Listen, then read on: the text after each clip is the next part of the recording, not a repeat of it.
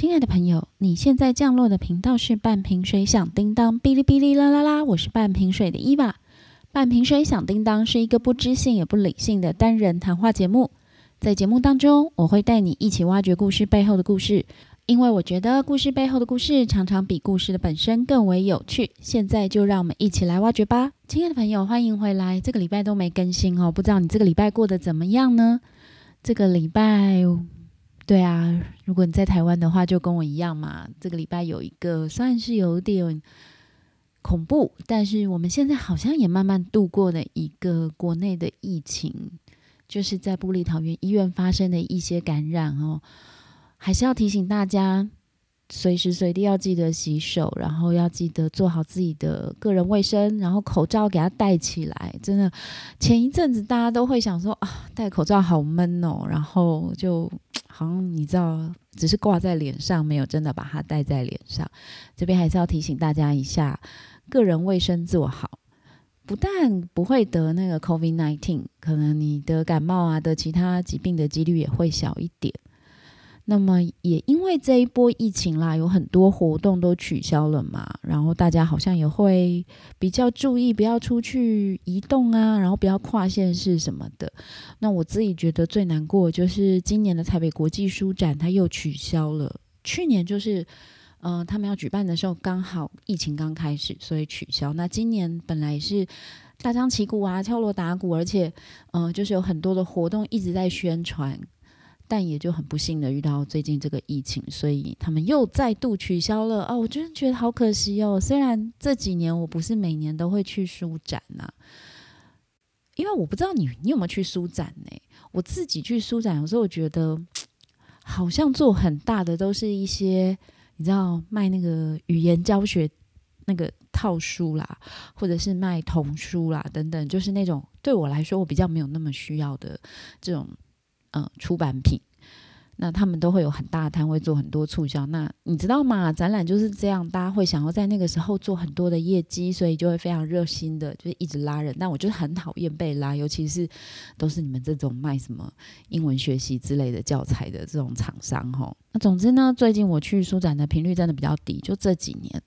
但是我我很喜欢买书，因为我也很喜欢看书嘛。如果你是从一开始就听到现在，朋友，你应该会知道我前面的内容都是在做书的哈。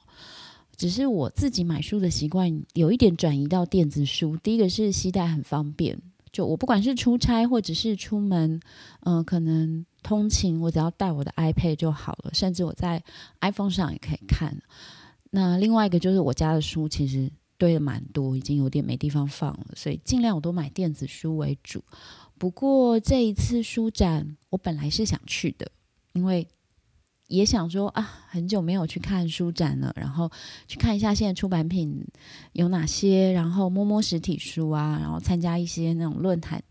可惜你知道就取消了嘛。那在这边呢，还是想要跟各位听众分享，就是鼓励大家多买书啦。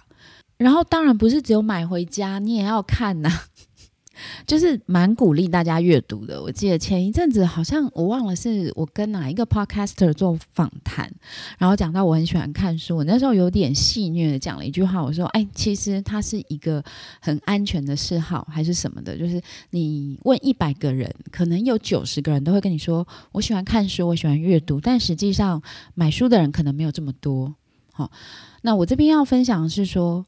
为什么我觉得阅读很好、很重要？是因为书可以带你去你到不了的地方。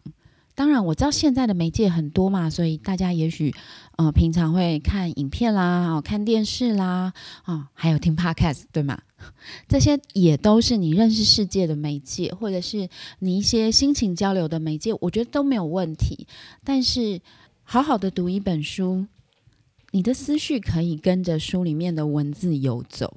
你知道，有时候我觉得影片或者像 podcast，哎，你们会不会觉得我讲话很快？我有时候觉得我讲话蛮快的，就是影片跟 podcast 它都有一个特征是，你可能会因为这个你的声光刺激很迅速，你其实没有办法停下来去反想一下这些东西带给你什么样的感受，你会去有什么样的嗯。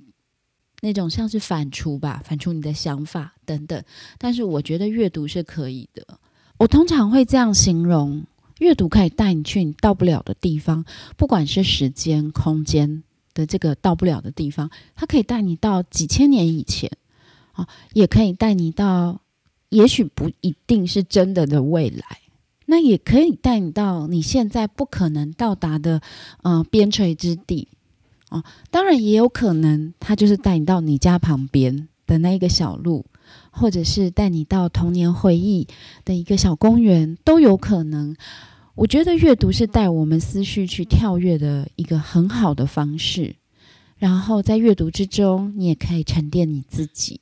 因为有时候我们看影片呢，听那个 podcast 或者是其他的媒介或上网好了，我觉得这种接触它不太会让我们去沉淀下来。对，就我刚讲沉淀嘛，那沉淀有什么重要呢？就是在我的情绪被激得很高的时候，哦，不管是愤怒，不管是狂喜，当你在一个情绪很高涨的时候，你其实该做的是安静下来。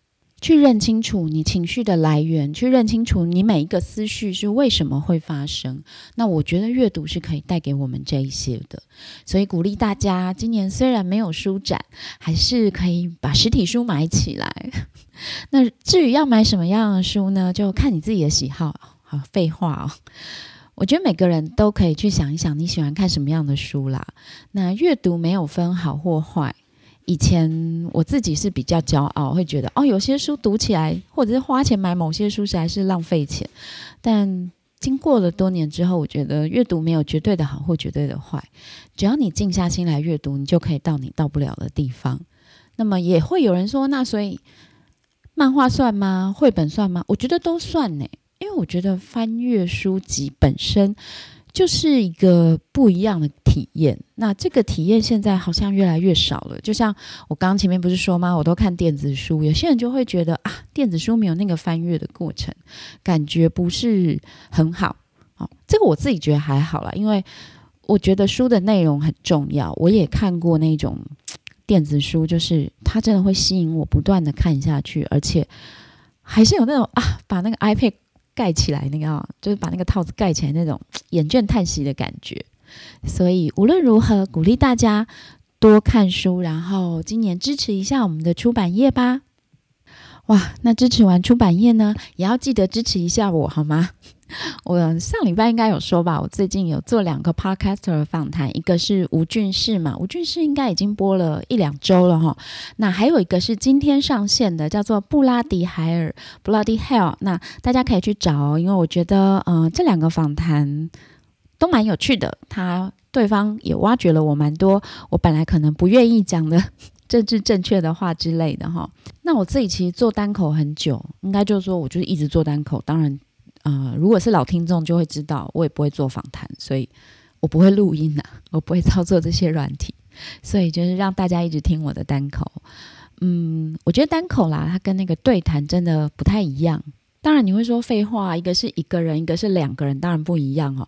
除了这个之外呢，我觉得对谈它常常是一个对于你思考的激荡。因为单口我自己当然会大概想一下我要讲什么嘛，哈，我有什么主题呢？我今天大概会用什么方式来说？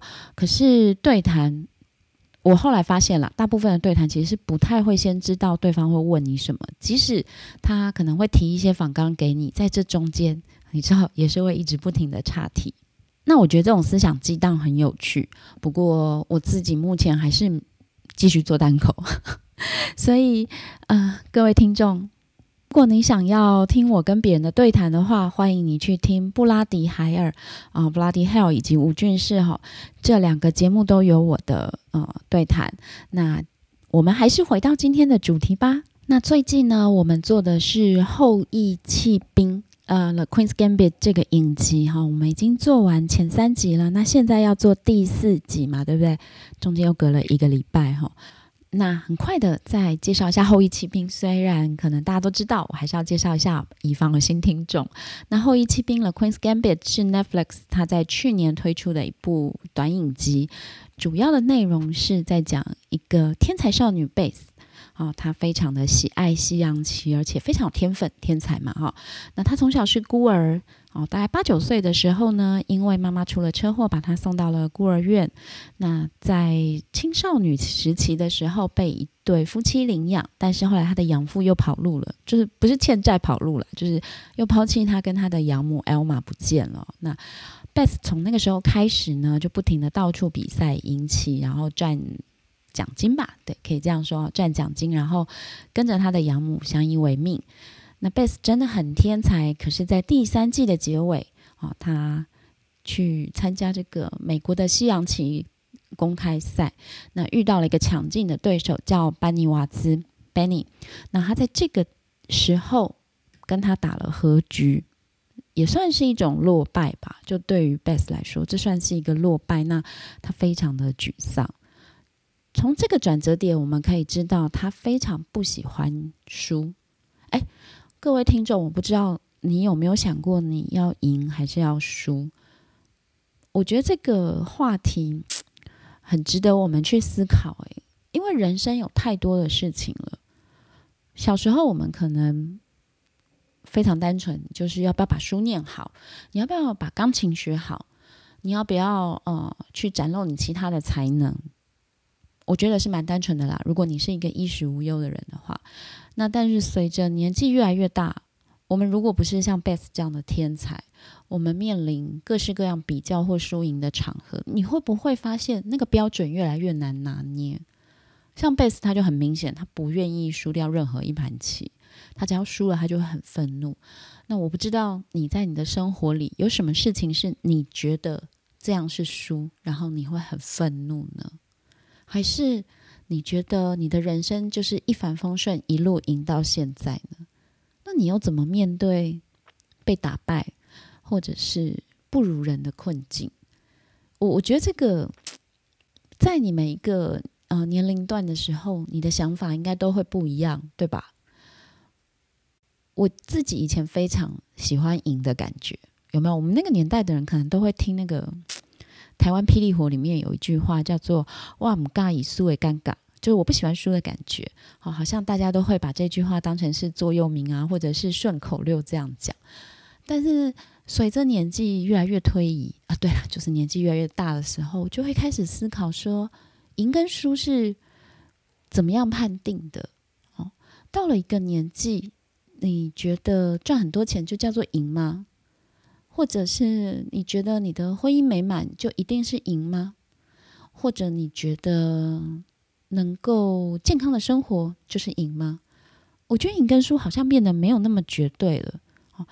所以又回到一个那个话题是说，大家好像都会说年轻的时候啊比较快乐。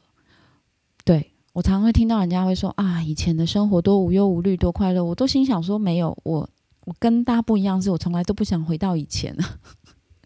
好了，这是题外话。但是我觉得我们会觉得年轻的时候很快乐，也许是因为在年轻的时候，我们是如此的容易哈，就是抓到一个让我们觉得快乐的元素，考得比别人好，或者是长得比别人高。哎，你不要觉得很扯。我跟你说，我小时候我真的看过非常喜欢比较身高的那种人。我不是说小孩，我说大人，真的那。对，我会这样讲，就是我被比过嘛。我小时候很高，然后我的身高就一直停留在小时候那个身高嘛。那总之，反正这种比较当然对我带来就是一些非常不好的回忆啊。不要扯远了。总之，Beth 就是不太喜欢输，不是不太喜欢，他超级不能接受他会输。那所以你知道，就是这一次的美国公开赛，他输了，他就超生气，他很愤怒。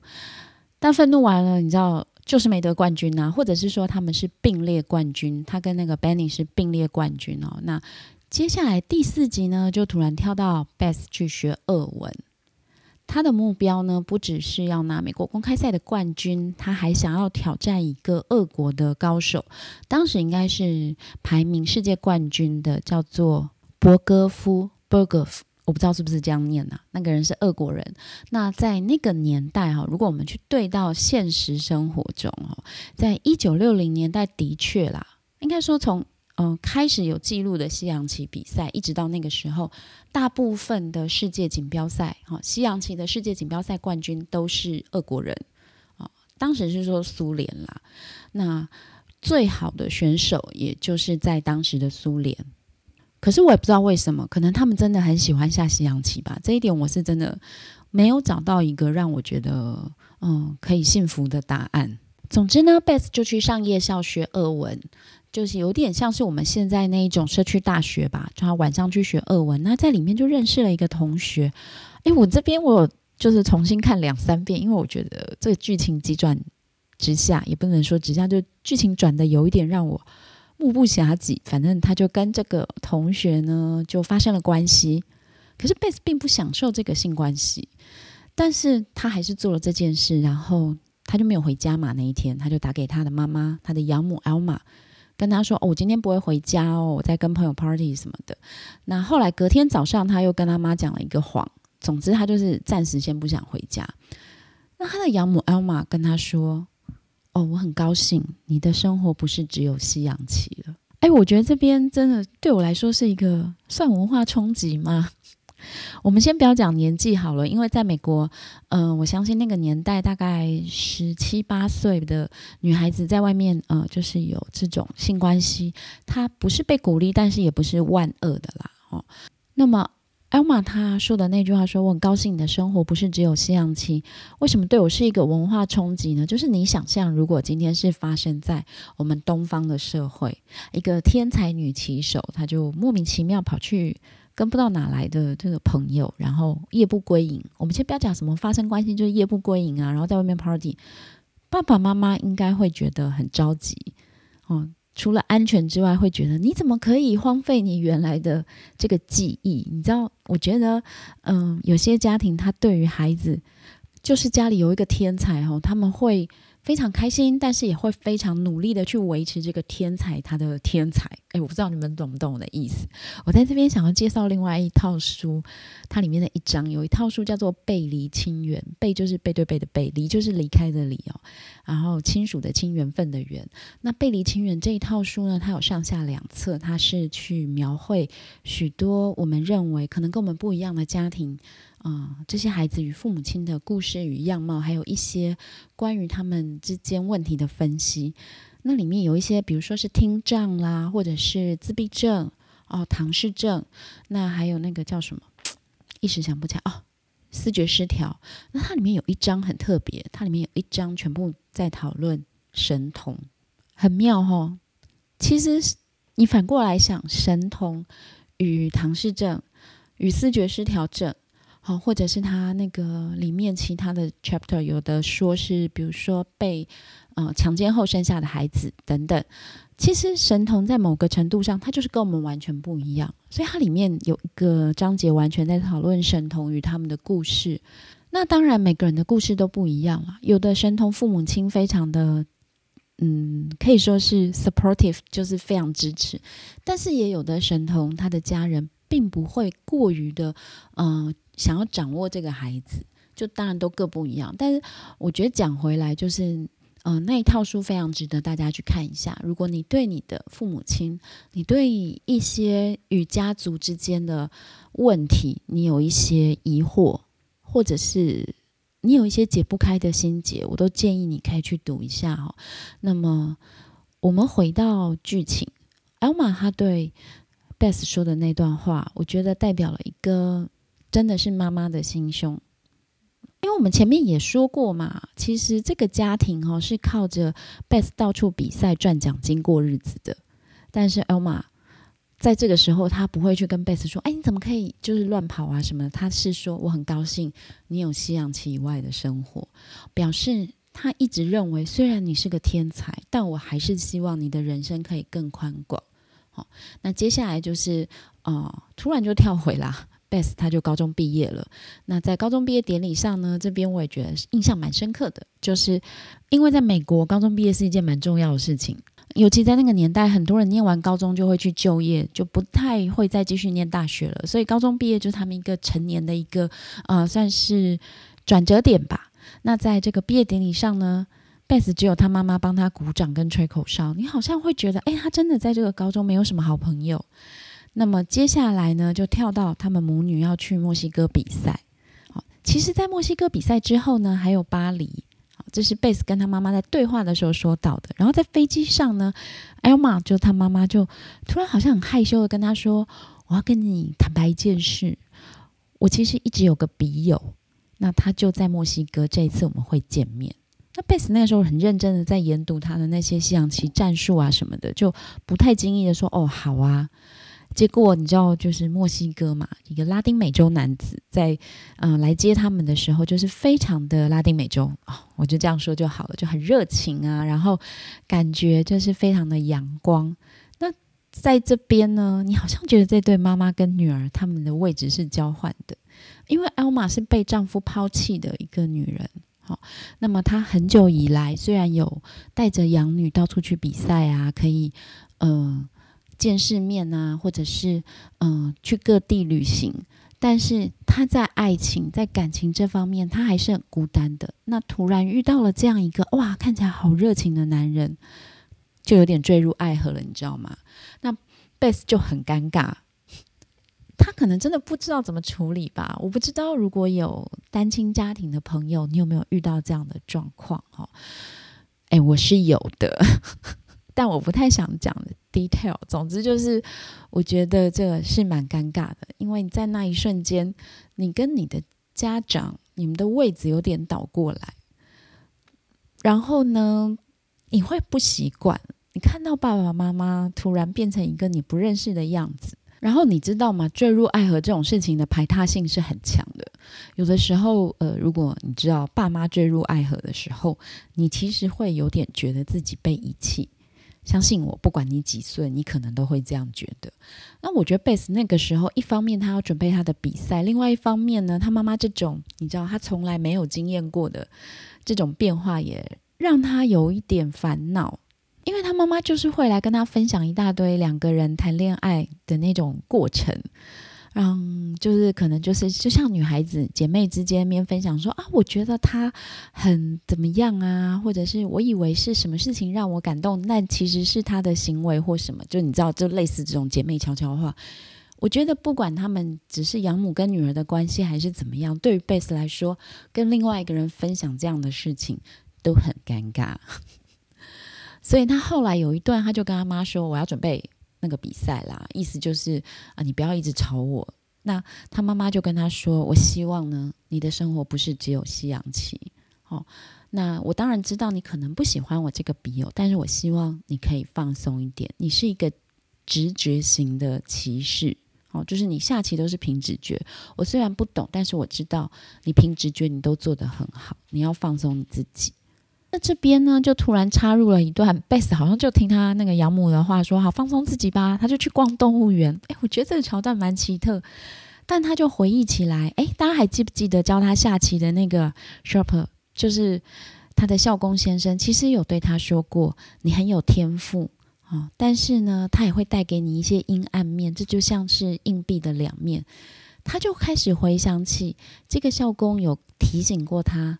你隐藏了很多愤怒，有没有？我们一开始讲他输棋，他非常的愤怒，不是那个输棋，就是他下棋输了以后，好，他非常的愤怒。我觉得这边开始要去导他的心里的愤怒，然后，嗯，会影响他的这一件事情。好，那他在动物园里面看到别人的美满家庭，他在生气。我觉得最有趣的是，你知道他看到美满家庭是谁吗？其实就是他一心想要跟他比赛的那个苏联好手博戈夫，他的一家人以及两个 KGB 探员。那个时候，呃，苏联人出国不太容易，而且像 b e r g o f 这种就是世界一流的骑士，哈，国家应该是不会随便让他自己出国的，所以会派两个探员跟着他嘛。那当然啦，在墨西哥的比赛一开始，贝斯还是就是打遍天下无敌手，每个人都被他痛宰的很惨。但是他他过关斩将的时候呢，他妈妈就失恋了。反正有点像是说，这个呃妈妈的笔友也是一个到处留情的男人吧。总之，他妈妈就跟他说：“哦，反正就是他们就吹了嘛。”那这个时候，他妈妈开始生病，这个病不是那一种。呃，会每天躺在床上哀嚎的病了，但他妈妈的确精神就开始变得比较不好。那在这个时候呢，贝斯也遇到了一个对手，好，就是你知道他前面就拍的他下棋就是非常快速的就解决了各式各样的那个对手，但现在突然来了一个看起来十几岁吧，应该十三四岁的小男孩，然后贝斯跟他下棋就进入了苦战，哦，真的蛮苦战的哦。他们甚至已经僵持了几个小时这样。那么后来这个小男孩就提议说：“我们就封局吧。”那封局呢是一种西洋棋的战术，它大概就是两个人已经僵持很久了，可是还没有变出胜负的时候，他们会先把局封起来。总之就是会先停止比赛啦。但是轮到本来要下的那一方呢，他会先把他的下一步写下来给裁判，然后封起来。那他们再各自回去休息跟思考这个棋路。我觉得这个封局的那个。规则蛮酷的，因为你回去就会想很久嘛，对不对？然后后面我们会讲到跟风局有关的另外一些小故事哦。总之呢，他就跟这个小男孩就是有点僵持住，好在比赛上僵持住，所以就封局了。那贝斯这个时候就不太高兴，你知道，因为他没有赢，好，not yet。他要回他的房间的时候呢，这小男孩突然追上他，问他说：“请问一下。”美国是不是有那种就是坐在车子里可以看的电影院？然后贝斯就呆掉，他想说，他那个表情有点像是说：“哎，你怎么会问这种问题呀？”因为对他来说，西洋棋就是一切，然后赢棋就是最重要的是。怎么会有一个嗯，把他打的有一点招架不住的对手问的是：“啊，你们国家是不是可以开车看电影之类的？”他就停了几秒钟，说：“你大概说的是露天电影院吧？”这一种，然后贝斯就。继续回房间了。那当然啦，在他回去的这个晚上，他也不可能就放纵自己，然后就认真的在研究棋局。第二天呢，开始比赛的时候，哎，他突然变得很神哎！我在想啦，这边我也来回看了几次，然后我也大概上网看了一下 别人是怎么去想这一段的。我自己是认为，他回房间，然后把这个棋局又研究了一遍之后呢。他开始走他直觉型的做法，因为在影集里面你可以看到，他下一步棋就是他下了以后，他就会离开这个棋盘的范围，他就可能在旁边走来走去，就当然是不以不干扰他的对手为主啦，或者是他就会去外面看看什么东西，类似这样，他回到了他直觉型的那个能力，结果反而感觉比较轻松，好。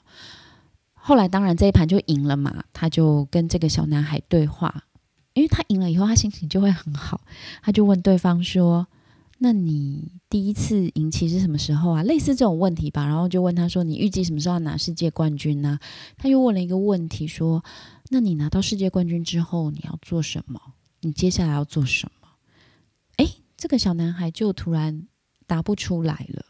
这小男孩也是，呃，应该是东欧来的啦，没有说清楚他是苏联人或者是欧洲哪个地方的人，但口音就是很东欧，你知道。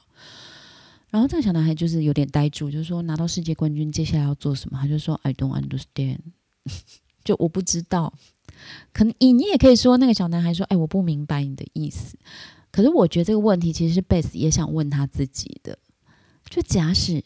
他很年轻就拿到了世界冠军，接下来他要做什么呢？哦，这个问题我觉得有点，嗯，我们都可以想一想，因为我们人生也会帮自己设定很多的目标，对吧？各式各样，可能在小时候你就是要呃把书读好啊，念到比较好的学校啊，学到一些不一样的技能啊，然后嗯找到好的工作，有没有？念完书以后，然后。有一个美满的家庭，或者是你要买什么样的房子，买什么样的车子啊，甚至戴什么样的手表，哦，穿什么样的鞋子，它在在的都可能是你人生会设定的一个里程碑。但是，然后呢？我觉得那个然后很重要，因为有一天你可能会发现，你设定的事情你都做到了，可是你有获得满足或快乐吗？还是说，我们达到了一个目标，哦，就达到了我们设定的目标之后，我们就要赶快再去设下一个目标，我们才会觉得我又有努力的方向了，我这样才会满足或快乐嘛？我不知道你是怎么想的啦，但是我会觉得达到目标是一件愉快的事，在你所做的事情上获得成就感，你喜欢也是一件很好的事情。但是人生应该还有更多的东西是我们可以去思考与追求的。那么在他打败这个小男孩的同时呢，哎，Elma 就是贝斯的妈妈，突然病好像好了许多。她在旅馆的大厅弹着钢琴，然后琴声非常的优美，感动了很多人。大家都好像非常喜欢这个阿玛弹琴的样子跟他的琴声哦。那当然，贝斯很开心嘛，因为妈妈终于好像比较好一点了。然后妈妈也跟他说：“我从来没有这么开心过。”类似这种话啦。那么，我觉得这一刻非常的，好像我也只能说这一刻非常的美哦。但我要说的是，这一刻非常的动人。我们前面的剧情下来，知道奥玛是一个没有自信的人他觉得他没有办法成为演奏家，是因为他会怯场，他很怕大场面，然后他会紧张。但是在这一刻，整个大厅都是他不认识的人哦。而且这钢琴甚至也不是他的，你知道，就是旅馆大厅的钢琴，他就自己跑去弹，而且获得了大家的赞赏。可是我觉得阿玛在那个时候甚至没有在 care 大家有没有赞赏他，他就专注在他自己好想弹琴这件事情上，他的心情很平静。我相信在那一刻，奥玛发现如何成为一个演奏家，重点在 focus 在自己身上。那隔天呢？那个 Beth 他就要对决最厉害的 Bergoff 了嘛？当然，这一场棋我是看不懂啦，你知道，虽然他有尽力的，就是在影集里面有试图想让我们看懂，但我还是看不懂。总之，我可以说，Beth 真的输的蛮惨的。然后他当然很愤怒，而且他的妈妈本来要去看他比赛，又没有出现，所以贝斯就是很愤怒的回房间，然后有一点快要崩溃的跟他妈讲这个比赛之中发生的事情。他那种感觉就是，他想要装作对我就是会输，我知道我会输给他，因为我就是没有他厉害。可是我真的很不甘愿。我不知道你们有没有经历过这样的状况，就是你可能去挑战一件你知道你做不到的事情，比如说挑战一百公尺跑。十秒五之类的啦，我随便乱说的，或者是挑战你自己要去跑，嗯，四十二公里的马拉松，即使你可能平常就是跑两公里这一种，就是他知道这是对他来说是一件很难的事情，他也知道这是世界冠军，但是贝斯仍然想要赢，可是他就没有赢嘛，而且就是输的有一点惨吧，我感觉，所以他那个情绪是很紧绷，然后讲话就是快要哭出来，可是又要忍住。他就发现，哎，为什么他妈妈都没有回应他？然后这个时候，他打开灯，发现阿妈已经过世了。哦，天哪！我不知道你听到这边，你的感觉是什么？我当时觉得这也太悲惨了吧！因为对于 Beth 来说，输是一件不能接受的事情。他输了以后，他的情绪已经是非常到了一个爆点。就是那一种压抑的情绪，因为他又不想在别人面前显示出我输不起，虽然大家都看得出来，可是他又不想显露出来，他要忍耐。然后他回去找他最大的慰藉，就是他的妈妈，发现他妈妈已经死了。然后你要想哦，这个时候他们两个在墨西哥，就是不在美国，不在他们原来的国家，他必须要去处理各式各样琐碎的事情。接下来他就是，当然是请。请人来把他妈妈的遗体接走，然后饭店，呃，就是说会提供他一些协助嘛，他就请饭店帮他找到他的养父，对吧？因为他的养父母其实没有离婚，只是说他养父就是你知道不再回来了。那么他养父终于半夜就跟他通上话，他就跟他养父说：“哦，妈妈过世了。”他养父非常的冷漠，他养父就是跟他说了一些类似那种。哦，我不在意，我没有钱处理这些事。你应该混得很好吧？毕竟你知道，Beth 当时已经是一个家喻户晓的西洋棋的杰出的高手，所以他说你应该有办法处理吧。哦，那那个房子就是他们在那个 Kentucky 的房子，他说我不要了，你自己去付贷款，付完就是你的了。然后贝斯就说：“那妈妈的遗体我要葬在哪里？”他说：“哦，你可以葬回他的娘家。”哇，你知道他养父真的蛮混蛋的，就是。除了不想管他们之外呢，连这个葬礼他也不想回来参加，他也不想管，就对，他就觉得这不关我的事，你自己处理吧，我事情多得很。啊，大家应该知道吧？贝斯这个时候刚高中毕业，也就十八岁，就算是我们说在影集里面可能有，嗯，他有隐瞒他的年纪，就育幼院让他隐瞒他的年纪，那贝斯这个时候了不起，也就十九、二十之类，总之就是十八到二十岁吧。那他在一个海外，哦，就算墨西哥只是离美国很近，他还是海外。然后他最大的依靠，他唯一的伴侣，哦，就是在心灵上的伴侣，就是他的养母，就这样过世，而且完全毫无征兆。当然，在呃剧里面有大概表示说，他的养母可能是感染了呃肝病、肝炎，可能是类似猛暴性肝炎或者是一种肝的疾病，嗯就是这样猝死。但不论如何，对于贝斯来说，这是非常大的打击。接下来，他还得自己带着这个灵柩回到美国，所以呢，他在墨西哥的时候，他就不停的要求医生要开镇定剂给他。对于他来说，这是一件崩溃的事情；而对我来说，在看那个这个片段的当下，我仿佛也觉得，你无论如何抽烟、喝酒、吃镇定剂，我都觉得孩子，你就尽量吧。当然，我我们都知道这件事好像不太好，对吧？可是我想到我十八岁的时候是不可能处理这样事情的，但贝斯必须要处理这些事，以及别忘了。他刚刚输掉一盘他认为很重要的棋赛。总之，在第四集的最后，影像的片段就大概是贝斯去买各式各样的镇定剂，以及他在飞机上不停的喝酒。他就在飞机上不停的跟空姐要那个酒来喝，对，就一杯又一杯。然后呢，他会对他旁边的空位有一个致敬的感觉，因为艾玛不在了嘛。然后他也流下了眼泪。我不知道是不是我的观察不太敏锐啦，但是在这部剧里面，贝斯真正就是流下眼泪、哭泣的画面没有那么的多，很多是他悲伤、他愤怒，但是他没有真正的这样大哭，所以我觉得那一幕让我觉得非常的心痛，而且就是你的情绪在那一刻真的缩到了一个底。虽然贝斯是一个天才少女嘛，但是。天才并不足以让你成为西洋棋的绝顶好手，下西洋棋还是需要努力的。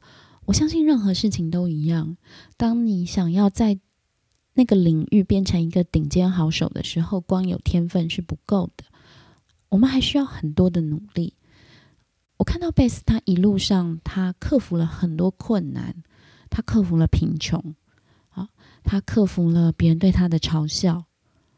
他克服了孤单，但是在他最脆弱的时候，命运又对他非常的无情，把他的养母从他身边夺走。而这个时候，贝斯又回到了一个人的生活。啊，今天的剧情说到这边真的有点悲哀。不过这部影集在第四集真的很悲哀。虽然今天我们收的蛮低调、蛮悲哀的啦。还是希望大家下一次能够继续往下听下去，因为你知道吗？剧情总是会有转折的。想要知道贝斯他一个人如何继续过生活呢？想要知道他在输了这一盘棋之后，后面他会遇到什么样的事情呢？记得哦，下一次还要继续回到我的节目。那么，如果你有什么想要对我说的话，都欢迎你上 Instagram 找。半瓶水响叮当，哔哩哔哩啦啦啦，或者是在我的 show no 留言下方，不对，show no 下方的留言链接按下去留言给我。那么非常高兴今天听到这边，也希望我们都能够被这个世界温柔以待。今天我们就做到这边，感谢你，再见。